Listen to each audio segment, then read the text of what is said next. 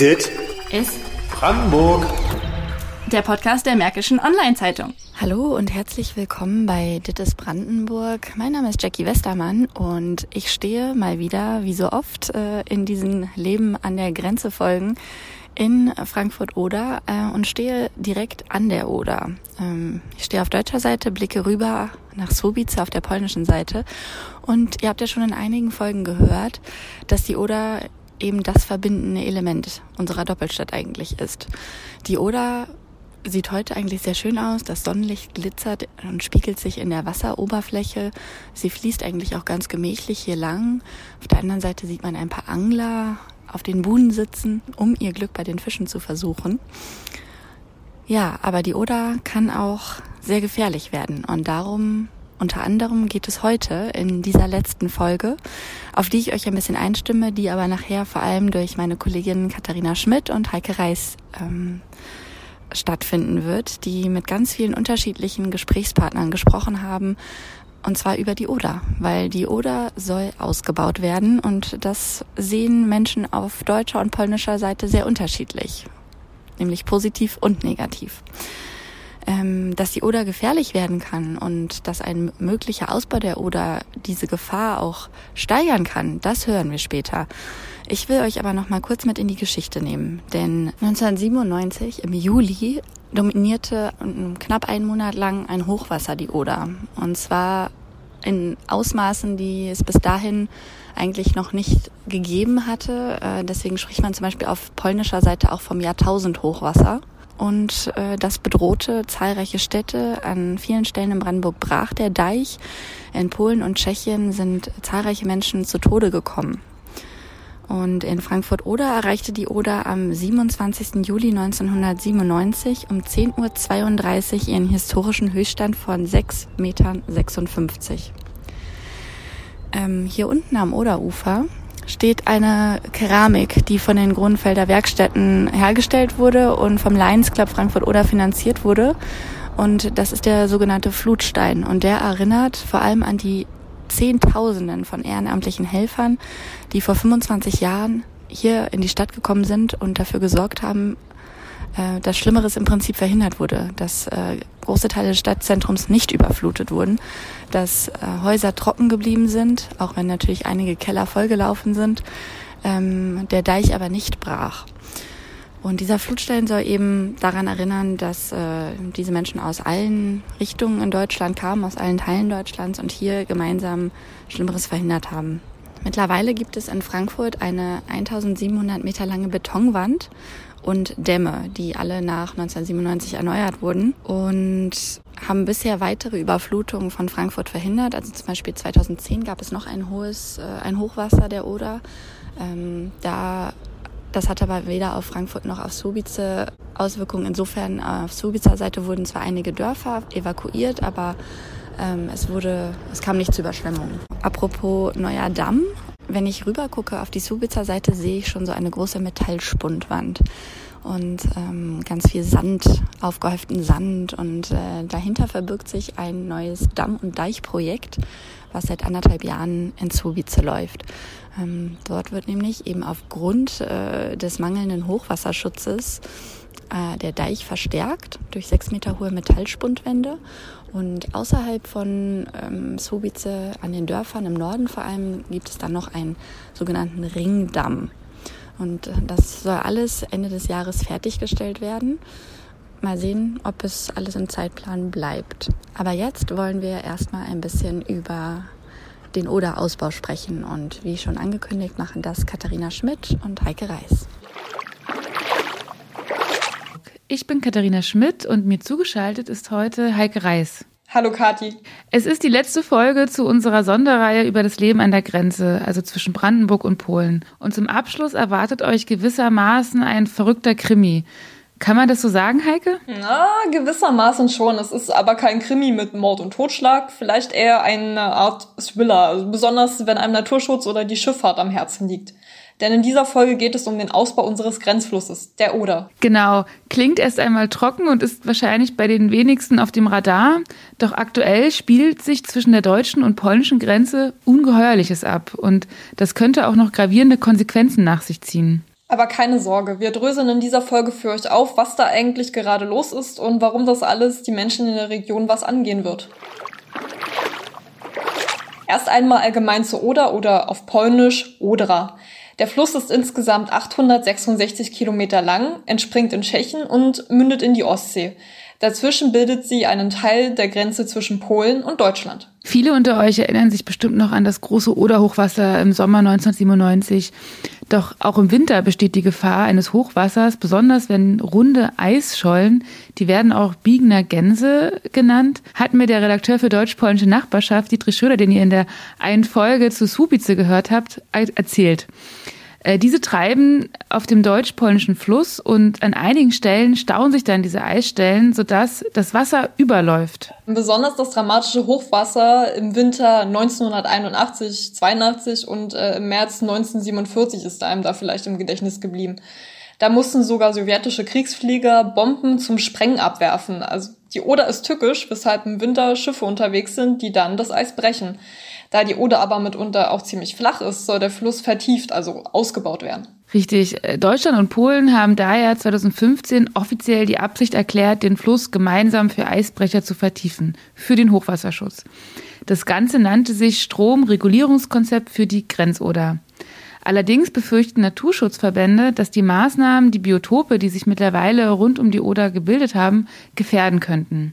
Beide Seiten haben sich an die Planung und an die Prüfung gemacht, doch Polen war schneller als Deutschland. Das hat den Hintergrund, dass es bei dem Oderausbau mittlerweile nicht mehr nur um das Hochwasser, sondern auch um etwas ganz anderes geht. Worum genau, brechen wir mit Hilfe unserer Gäste für euch gleich herunter. Übrigens hatten wir das Thema Oderausbau auch schon länger als Podcast-Folge geplant und noch während unserer Konzeption hat dann Polen auf einmal Tatsachen im Februar geschaffen äh, und mit dem Oderausbau begonnen auf seiner Seite. Während aber die deutsche Seite noch am Prüfen war, wie der Ausbau überhaupt umzusetzen ist. Das heißt jetzt ganz konkret, aktuell baut Polen auf der einen Seite und es ist aber überhaupt noch nicht klar, ob Deutschland nachziehen wird. Kati, du hast ja gemeinsam mit Sascha Meyer vom Bund für Umwelt und Naturschutz, kurz äh, Bund, auf der polnischen Seite angeschaut, wie die Bagger schon am Loslegen sind. Hören wir doch mal rein.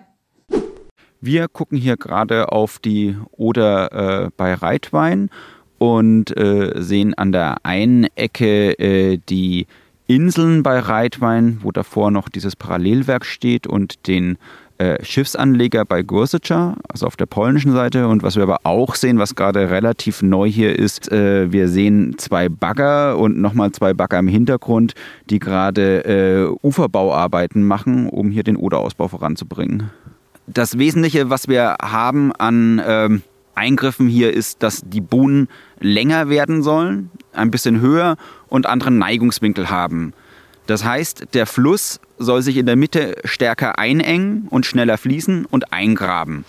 Eine Buhne ist eine Art Damm, der rechtwinklig zum Flussverlauf in den Fluss hineingebaut wird und quasi vom Ufer bis zur Flussmitte theoretisch hineinführt. Sascha Meyer, der sich seit vielen Jahren mit der Oder beschäftigt, hat mir dann erklärt, was für eine Gefahr er genau in dem Oderausbau für die Tiere und Pflanzen sieht. Die Oder ist erstmal in sehr naturnaher, großer, freifließender Fluss, wie wir ihn kaum in Deutschland haben. Das ganz Besondere an der Oder ist, dass sie über 500 Kilometer frei fließend, also ohne irgendein Querbauwerk, ohne irgendein Staudamm hin äh, zur Ostsee ist.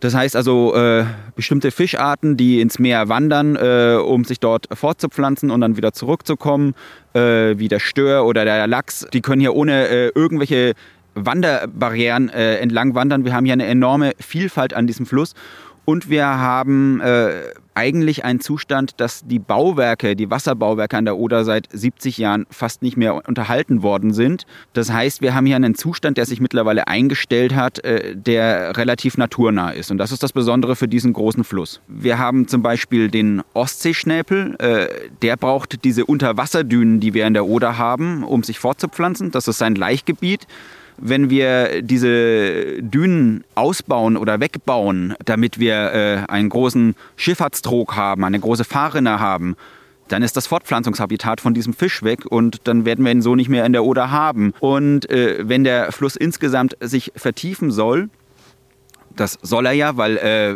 sollen ja Schiffe mit größerem Tiefgang kontinuierlich fahren können. Äh, dann haben wir auch ein Problem mit den angrenzenden Grundwasserständen. Also das betrifft dann nicht nur irgendwelche Altarme oder Tümpel, die nebendran sind, sondern das betrifft halt auch eben die Auwälder und eben auch dann Amphibien oder äh, Vögel, die halt auf Wasser äh, als Lebensraum angewiesen sind. Äh, das sind die ökologischen Folgen, die aber bislang überhaupt nicht großartig überprüft worden sind. Mehr noch, Sascha Meyer befürchtet durch den Ausbau sogar eine noch größere Gefahr für Hochwasser. Außerdem gehe es möglicherweise gar nicht um die bessere Durchfahrt für Eisbrecher, sondern um doch etwas ganz anderes. Na, das Paradoxe ist, äh, dass dieses Gutachten, auf dem alles basiert, von der Bundesanstalt für Wasserbau aus Karlsruhe festgestellt hat, dass durch die Einengung des Flusses bei einem äh, konventionellen Sommerhochwasser, wie wir das 1997 oder 2010 hier an der Oder hatten, die Hochwasserwelle sogar größer ausfällt. Das heißt, äh, bei so äh, Gefahrenstellen wie bei Hohen Wutzen würde diese Hochwasserwelle 12 cm höher sein. Das wäre 1997 eklatant gewesen, also da wäre wahrscheinlich der Deich dann damals gebrochen. Heutzutage sagt zumindest die polnische Seite, naja, die Deiche haben genug Reserve, spielt ja gar keine Rolle. Aber eigentlich muss jeder Flussbau hochwasserneutral sein. Das Argument, was hier genutzt wird für die Eisbrecher, ist, dass wir im Winter äh, Eisbildung auf der Oder haben. Das ist klar, das ist gegeben. Und diese Eisschollen können unter bestimmten Situationen sich ineinander verkanten. Dann steigt dahinter das Wasser und kann dann den Deich überströmen. Das ist die Gefahr, die existiert real. Das bezweifelt niemand. Ähm, was wir bezweifeln ist, dass die Eisbrecher äh, zu wenig Wasser in der Oder haben, um zu diesem Eisstau hinfahren zu können. Das ist das Kernargument von der Deutschen Wasserstraßen- und Schifffahrtsverwaltung und von der polnischen Wasserwirtschaft, auf der dieses deutsch-polnische Abkommen zugrunde liegt.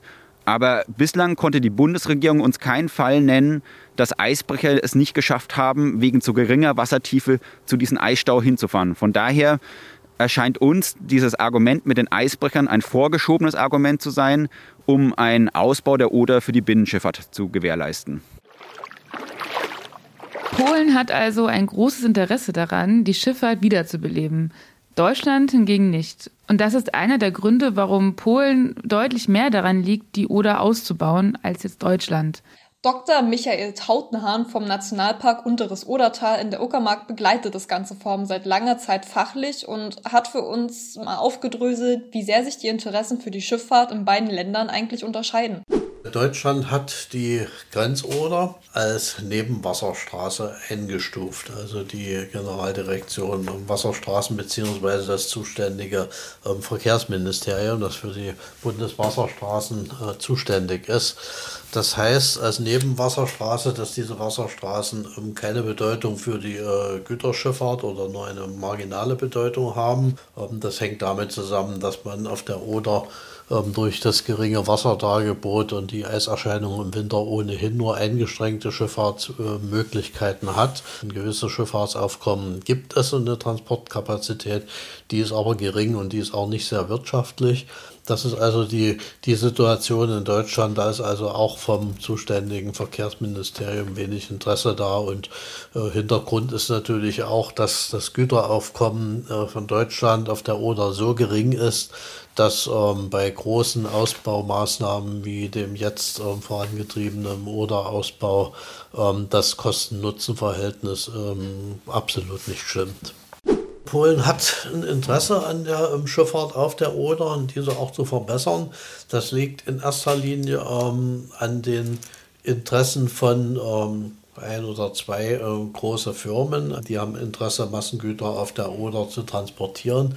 In Polen ist natürlich die ähm, Anbindung der Oder an das schlesische Industriegebiet. In dem Bereich ist ja die Oder komplett staureguliert mit vielen Staustufen und Schleusen. Da sind die Tauchtiefen dann wieder besser. Und ähm, nach Norden und Richtung Ostsee dann über den Seehafen in Stettin. Da gibt es diese Verbindungen.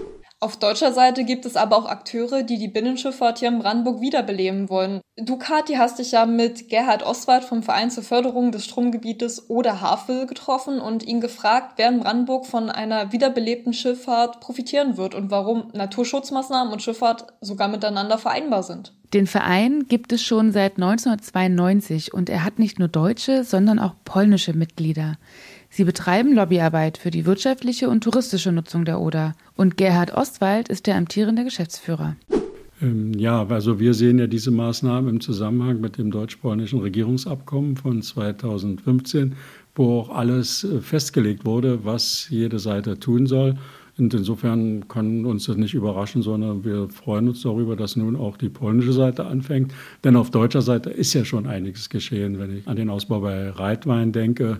Und es sind auch andere Schwachstellen im Abkommen gekennzeichnet, die alle angegriffen werden sollen. Und insofern äh, tut sich jetzt was und das alles im Rahmen dieses Abkommens. Diese Vertiefung der Oder, es dient ja einerseits dem Hochwasserschutz, ähm, aber was, ja, was auch ermöglicht werden könnte, wäre ja die perspektivisch die Binnenschifffahrt. Und das ist etwas, was Sie und Ihr Verein begrüßen würden. Aus welchen Gründen? Wir sehen, dass sich die polnische Politik eben seit 2015 auch äh, verändert hat und äh, dass man der, der Binnenschifffahrt ein größeres Gewicht gibt, äh, dass man also versucht, äh, Güterverkehr zu verlagern auf die Binnenschifffahrt und der, dass entsprechende Ausbaupläne sowohl für die Oder als auch für die Weichsel äh, entwickelt worden sind. Äh, insofern ist, entspricht das dem, was wir uns also auch wünschen, dass äh, Güterschifffahrt wieder möglich wird äh, für auch etwas äh, größere Schiffe, weil die allergrößten Schiffe kriegen wir nicht auf die Oder, aber für größere Schiffe, das würde auch wieder die Kabinenschifffahrt äh, voranbringen, die ja schon mal gegeben hat. Es gab ja schon mal Kreuzfahrer, die bis auf die obere Oder gefahren sind, aber aufgrund der ständig schwankenden Wasserstände ist eine dauerhafte Kreuzschifffahrt äh, auf diese Oder praktisch nicht möglich. Insofern würde man da also auch etwas erreichen, aber nicht nur in dem Sinne, sondern eben auch für die Güterschifffahrt. Und das ist alles von unserer Seite aus sehr begrüßenswert. Wer wird denn in Brandenburg profitieren von einer binnenschifffahrtsfähigen Oder? Auf Brandenburger Seite gibt es einige größere Industriebetriebe, die dadurch äh, schon einen Vorteil hätten. Man denke hier nur an ArcelorMittal oder auch an entsprechende Papierfabriken in äh, Eisenhüttenstadt und in Schwedt an der Oder, die also auch über die Oder ihre Produkte abfahren könnten, ihre Fertigprodukte, aber auch das Altpapier auf dem Schiff kriegen könnten. Und dann gibt es auch noch äh, weitere Betriebe in Besko, glaube ich, ist auch ein Spanplattenwerk, was schwere Produkte herstellt. Also da ist schon einiges. Und dann kann über den Hafen in Stettin und in Swinemünde, über die beiden Häfen, den Hafenverbund, könnten also auch äh, Produkte kommen, Großraum- und Schwerguttransporte Richtung Berlin zum Beispiel, die dann auch über diese Wasserstraßen dann Havel- oder Wasserstraße hier von der Oder hierher transportiert werden könnten. Warum wäre denn ein Ausbau der Schifffahrt wichtig für Brandenburg und auch für Polen? Wir sehen ja den Klimawandel, äh, der uns jetzt hier bereits äh, doch schon einige Sorgen macht. Äh, man merkt das ja an dem Wasser und dem Grundwasser vor allen Dingen auch. Wichtig ist also da für die Zukunft mehr zu tun, um Güter zum Beispiel von, von der Straße auf Schiene und Wasserstraße zu verlagern. Und insofern wäre das schon ein großer Fortschritt, wenn hier recht bald möglichst die Voraussetzungen geschaffen werden könnten, dass auch wirklich mehr Transporte auf die Wasserstraße kommen und das nicht immer nur ein Lippenbekenntnis bleibt. Sie sprachen ja an, also es ist klimafreundlicher, die Schifffahrt.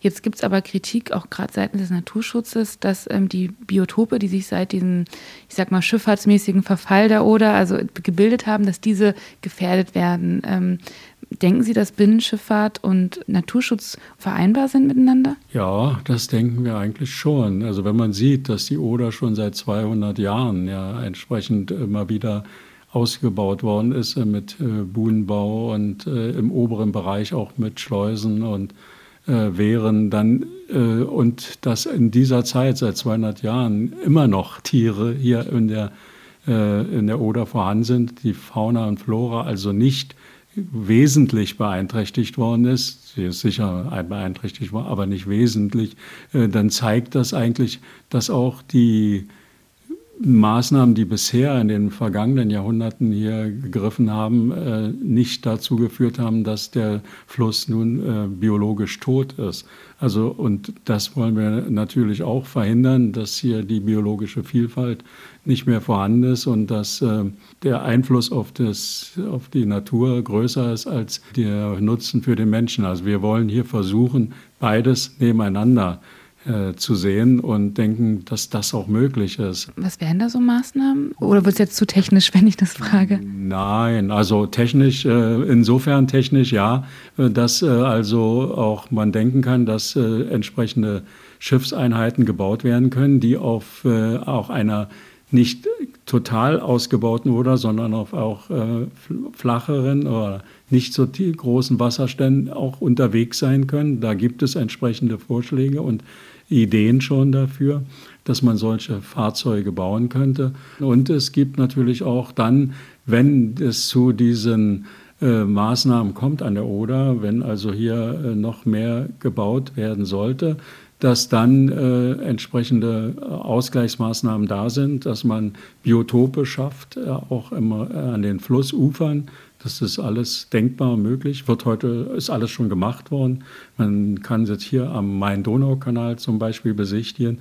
Äh, da gibt es äh, kleine Inselchen, die hinterströmt werden vom, vom, im Kanal, äh, die also Ruhegebiete bilden für leichende Fische und äh, andere Amphibien. Und insofern äh, ist beides durchaus möglich aus unserer Sicht. Also wir sehen zum Beispiel unsere Forderungen auch nach entsprechenden Maßnahmen äh, an der Oder unter dem Gesichtspunkt des Wassermanagements. Weil ich hatte ja vorhin schon kurz den Klimawandel erwähnt und Wassermanagement im weitesten Sinne, dass wir dafür sorgen, dass Wasser nicht schneller abfließt. Also wir wollen eben gerade nicht, dass durch eine Vertiefung der Oder das Wasser schneller fließt, sondern es muss so geregelt werden, dass äh, das Grundwasser links und rechts äh, im Oderraum erhalten bleibt und äh, dass äh, hier eben auch weiterhin Fauna und Flora entsprechend erhalten werden können und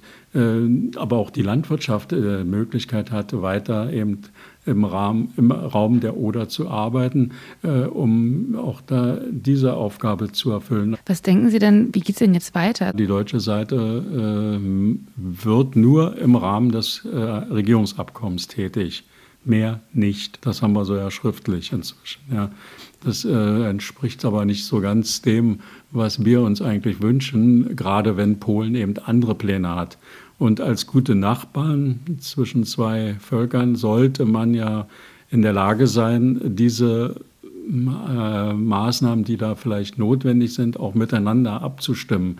Also zumindest muss man über diese Dinge miteinander reden.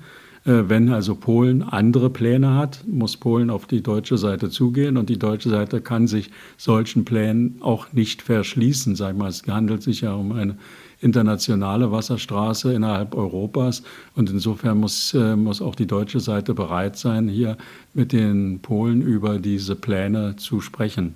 Äh, das ist im Augenblick nicht erkennbar, aber ich denke, das kann sich eine äh, deutsche Politik, die auf gute Nachbarschaft innerhalb Europas ausgerichtet sind, nicht leisten, hier nicht auch mit den Nachbarn drüber zu reden. Ein wesentliches Argument für die Schifffahrt ist also, dass sie CO2 einspart im Vergleich zu Flugzeugen oder LKWs. Aber auf Seiten des Naturschutzes ist man skeptisch, oder? Also dazu sagt zumindest Sascha Meyer vom Bund. Wenn man einen Fluss erstmal dafür äh, begradigen muss und enorme Baumaßnahmen machen muss, äh, dann wird das schwierig. Wir sehen das sehr, sehr gut in Deutschland an der Elbe, wo seit der Wiedervereinigung umfangreiche Baumaßnahmen gemacht werden wir aber immer noch keine zuverlässige Binnenschifffahrt an der Elbe haben, weil einfach nicht genug Wasser da ist und äh, das Wasser halt nicht herbeigebaut werden kann. Und von äh, der polnischen Regierung kam dann so ab 2016 der Gedanke auf, auch Staustufen an der Oder zu bauen. Das würde dann halt eben dafür äh, sorgen, dass wir eine Kette von Stauseen haben und keinen fließenden Fluss mehr. Und äh, damit könnten natürlich dann auch größere Binnenschiffe fahren, aber dann haben wir auch keinen Ökosystemfluss mehr hier. Fassen wir also an dieser Stelle einmal zusammen. Polen hat großes Interesse, die Schifffahrt zu beleben Und das Abkommen von 2015, die Oder für mehr Hochwasserschutz auszubauen, könnte dafür den Weg ebnen. In Deutschland überwiegt auf politischer Seite das Interesse, die Naturräume rund um den Grenzfluss zu schützen. Und da kommen wir nun zur Frage, wie das überhaupt geschehen konnte. Also, dass jetzt nur eine Seite damit loslegt. Was sich da in den letzten sieben Jahren ereignet hat, klingt ein bisschen wie ein behördliches Katz-und-Maus-Spiel. Und dieses Hin und Her fand auch noch zwischen zwei verschiedenen Ländern und Sprachen statt. Sascha Meyer und Michael Tautenhahn erläutern uns im Folgenden, was den Prozess so schwierig gestaltet hat. Die Grundlage für dieses Abkommen ist eine sogenannte Stromregelungskonzeption für die Oder. Dieses Gutachten ist von 2014 aber für dieses Gutachten hat bislang überhaupt noch gar keine Umweltverträglichkeitsprüfung auf deutscher Seite stattgefunden und auf polnischer Seite fand sie statt. Ähm, das heißt, äh, das, was wir äh, in diesem deutsch-polnischen Abkommen festgelegt haben 2015, ist ja nur äh, zu den und den Parametern und den Bedingungen soll die Oder ausgebaut werden. Und Natürlich ist aber auch klar, dass das nach europäischem Umweltrecht geschehen muss und entsprechend muss eine Umweltverträglichkeitsprüfung durchgeführt werden. Die polnische Seite hat das 2018 und 2019 gemacht. Aus Sicht der Umweltverbände in Polen und in Deutschland äh, schlecht und auch aus Sicht vom Land Brandenburg schlecht. Deswegen haben wir Widersprüche eingelegt. Vor ein paar Tagen haben wir, glaube ich, die, die ähm, fünfte Verlängerung der Entscheidung des Widerspruchs bekommen. Das heißt, dieser Widerspruch wird ähm, offenbar von polnischer Seite auch ähm, extrem schleppend bearbeitet. Also es ist bisher noch nicht beschieden worden, aber die äh, sofortige Vollziehung, die ist weiter in Kraft geblieben, auch wenn Brandenburg dagegen geklagt hat. Ähm, das heißt, auf dieser Grundlage wird jetzt die Oder auf polnischer Seite einseitig ausgebaut. Und es gibt auch die Einsicht, dass sich die deutsche Seite vielleicht ein bisschen Zeit gelassen hat. Da die Oder in großen Bereichen noch einen sehr naturnahen Zustand hat, ähm, das sind sowohl auf deutscher als auch auf polnischer Seite ähm, im gesamten Verlauf äh, des Projektgebietes fast alles ähm, EU-FFH-Gebiete und auch äh, Vogelschutzgebiete, weil eben dort eine große Naturnähe noch da ist. Nicht zuletzt auch, weil der Ausbauzustand der Oder, die ist unstrittig ausgebaut, die ist nicht völlig natürlich, aber der Ausbauzustand, der ist noch einigermaßen naturnah. Das soll also doch stark kanalisiert werden. Ja, die Auswirkungen, die sind absehbar. Das kennt man eigentlich aus allen Flussausbau- und Kanalisierungsmaßnahmen an anderen Orten. Das ist gut dokumentiert. Ja, das waren also unsere Bedenken. Da gab es dann zahlreiche ähm, Aktivitäten. Auch wir haben uns natürlich dagegen gestellt, um den Schutzzweck nach dem Nationalparkgesetz, das ist ja unsere Aufgabe, zu gewährleisten und ähm, gewarnt, es müssen ja erstmal vernünftige ähm, Berechnungen her und eine vernünftige Planung, dass man überhaupt einschätzen kann, wie die Auswirkungen sind, was passiert. Und haben dort die äh, Bedenken geäußert, dass es wohl mit den europäischen Richtlinien, Naturschutzrichtlinien, aber auch der Wasserrahmenrichtlinie, ähm, die ja eine Verbesserung des äh, ökologischen Zustands bzw. Potenzials, je nachdem wie das Gewässer eingestuft ist, ähm, vorschreibt, dass es also damit nicht erreicht werden kann. Und ähm, also da haben wir uns dann dagegen gestellt. Das hat dann dazu geführt, dass man ähm, da etwas, etwas vorsichtiger an die weiteren Planungen herangegangen ist, ähm, weil man möglicherweise auch selbst Zweifel hatte, ob das alles so mit diesen Richtlinien vereinbar ist. Und ähm, dann gab es eine parlamentarische Gruppe des Bundestages und ähm, auch die haben sich eigentlich gegen diese Planung ausgesprochen und das hat letztendlich dazu geführt, dass die Generaldirektion Wasserstraßen dann in Aussicht gestellt hat, ähm, dass man erstmal genauer prüfen, dass man eine strategische Umweltprüfung durchführen will. Dafür braucht man Personal. Also das hat auf deutscher Seite, ähm, ist das glaube ich nicht mit der allergrößten Eile bearbeitet worden, sage ich mal vorsichtig. Polen wiederum hat hingegen ziemlich Zeitdruck, erklärt uns Sascha Mayer. Die polnische Seite hat auch 2015 ein umfangreiches Finanzierungsprogramm äh, zusammengeschnürt äh, mit Geldgebern von der Europäischen Union, der Weltbank und der Entwicklungsbank des Europarates. Dieses Projekt läuft bis Ende 2023. Das heißt, äh, da gibt es einen sehr großen zeitlichen Druck von polnischer Seite, Maßnahmen umzusetzen, weil sonst muss halt eben der Kredit verlängert werden oder das Geld ist weg. Wie das im Detail geregelt ist, kann ich Ihnen nicht sagen. Die deutsche Seite hat diesen zeitlichen Druck überhaupt nicht, weil sie das alles selber finanzieren würde und jetzt eben auch erst äh, diese Maßnahmen beginnt zu monitoren. Sascha Mayer kritisiert zudem, dass die Politik die Bürger auf beiden Seiten auch eher schlecht informiert hat. Ähm, und dass dadurch viele gar nicht wissen, was gerade an der Grenze passiert. Die Beteiligung hier im, an der Grenzoder ist wirklich katastrophal gewesen. Wir als Umweltverbände haben über unsere polnischen Partner relativ früh erfahren, wann wo was los ist, äh, haben es dann auch geschafft, auf irgendwelche Verteiler von wo die Polski, also der polnischen äh, Wasserstraßen- und Schifffahrtsbehörde, zu kommen und äh, sind dann äh, zu Veranstaltungen eingeladen worden. Da konnten wir dann auch die Argumente hören. Äh, was wir aber auch festgestellt haben, äh, ist, dass die Übersetzungen dort vor Ort von den Dolmetscherinnen und Dolmetschern oft nicht wirklich gut waren. Also wir hatten hier ein Beispiel, unweit hier in, in Kostchen hat der stellvertretende deutsche Nationalparkleiter sehr, sehr viel über die biologische Vielfalt bei Fischen berichtet und die Übersetzerin hat diese ganzen Details alle weggelassen. Das heißt, da waren sehr, sehr viele polnische Angler und Fischer da, wo wir den Eindruck hatten, das interessiert die auch. Aber äh, die, die Kerninformation, die der stellvertretende Nationalparkleiter rüberbringen wollte, die ist durch die Übersetzung weggefallen, ganz einfach. Und auf äh, deutscher Seite ist es halt so gewesen, dass äh, im Amtsblatt oder im Internet äh, angekündigt worden ist, da findet jetzt eine Öffentlichkeitsbeteiligung statt. Und hier sind die Unterlagen, guckt sie euch an, liebe Bürgerinnen und Bürger, äh, aber es ist gar keine Kontextualisierung äh, passiert. Also es ist überhaupt nicht eingeordnet worden, äh, in welchem Zusammenhang das steht. Und äh, in der ersten Öffentlichkeitsbeteiligung, die fand 2018 statt, war die Qualität der Übersetzungen katastrophal. Also da war von Weinbergen in der Oder oder solchen Sachen die Rede. Oder ähm, also man hat sehr, sehr viel gesehen, dass da sehr, sehr viel automatisch übersetzt worden sind. Also Buhnen sind immer konstant mit Sporen übersetzt worden. Also da waren sehr, sehr viele äh, Fehler drin und es war oft einfach vollkommen schwierig bis nicht möglich, den Sinn überhaupt der Aussagen zu verstehen. Da ist dann nochmal nachgebessert worden und es sind nochmal neue Übersetzungen ein Jahr später zur Verfügung gestellt worden. Aber erst am Ende überhaupt der Beteiligungsphase gab es eine freiwillige Veranstaltung bei der IHK in Frankfurt-Oder, äh, wo über dieses Projekt berichtet worden ist. Beide Länder sind also in sehr unterschiedlichen Lagen mit entgegengesetzten Interessen. Jetzt erscheint es schon logischer, dass es nun zu dieser skurrilen Situation kam und warum das in der Öffentlichkeit bislang wenig behandelt wurde. Bringt denn überhaupt ein einseitiger Ausbau etwas für die Oder? Das hat mir Michael Tautenhahn eindrücklich erklärt.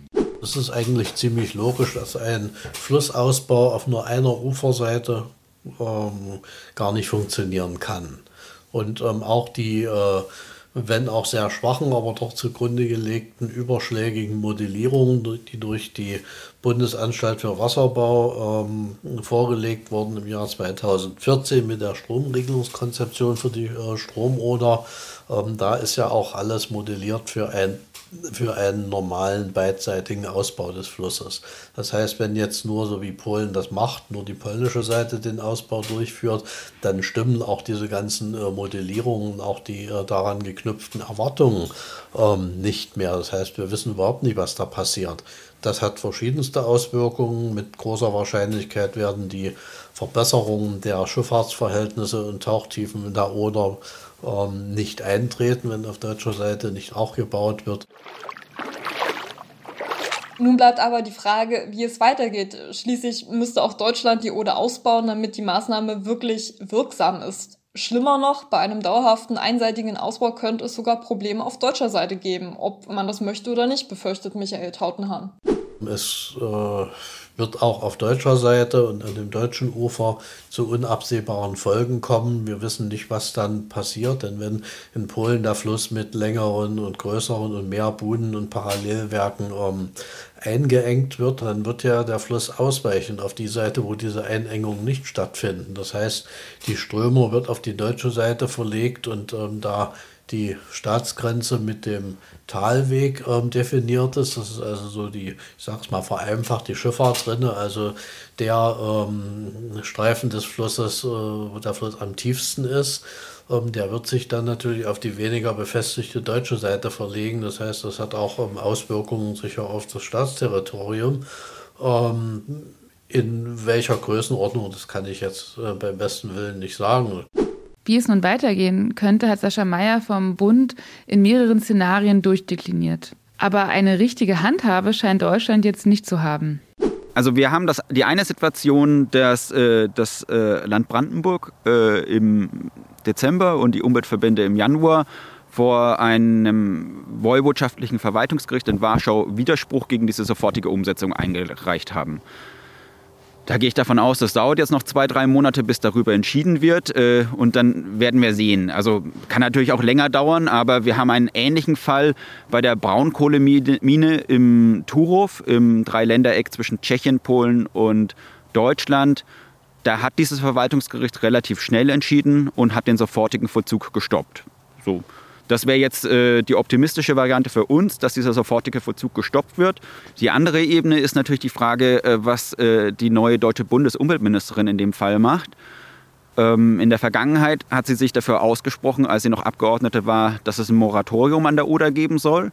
Das ist jetzt die Frage, wie stark der politische Wille ausgeprägt ist von deutscher Seite, hier das europäische Naturerbe an der Oder auch zu schützen. Und äh, die dritte Möglichkeit ist natürlich, äh, stärker die Europäische Kommission hier aufmerksam zu machen. Wenn wir hier auf diese Bautafeln gucken, dann haben wir hier die paradoxe Situation, dass äh, hier äh, für dieses Projekt zum Ausbau der Oder, für den Eisbrechereinsatz auch die Europäische Union als Geldgeber genannt ist. Äh, andererseits ist die Europäische Union die Hüterin äh, des europäischen Umweltrechts. Also wir haben hier zwei Seiten, also zwei äh, Direktionen in der europäischen Umwelt, äh, in der Europäischen Union. Die eine, die dafür zuständig ist, dass wir hier das europäische Naturerbe erhalten und die andere, die hier aktuell Geld dafür gibt, dass diese Flussbaumaßnahmen gemacht werden.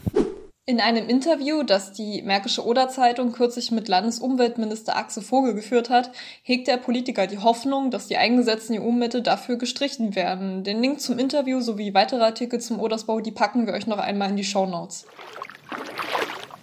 Und damit sind wir schon am Ende dieses Oder-Krimis angelangt. Nicht nur das, auch unsere Grenzland-Serie ist mit dieser Folge abgeschlossen. Wir hoffen, dass wir euch das Nachbarland sowie das Leben im Grenzraum mit seinen Schönheiten und Schattenseiten ein wenig näher bringen konnten. Schreibt uns doch per Mail podcast.mods.de oder auf Twitter at modspodcast, ob ihr noch mehr Folgen über Polen hören möchtet. Und natürlich könnt ihr wie immer Lob oder Kritik dalassen. Das Podcastjahr von der Märkischen Oder-Zeitung, der Lausitzer Rundschau, hat aber gerade erst so richtig begonnen. Wir haben da noch einiges vor in diesem Jahr. Was genau, das erfahrt ihr in Kürze. Bleibt gespannt. Bis dahin. Auf Wiederhören. Dit ist Brandenburg. Der Podcast der Märkischen Online-Zeitung.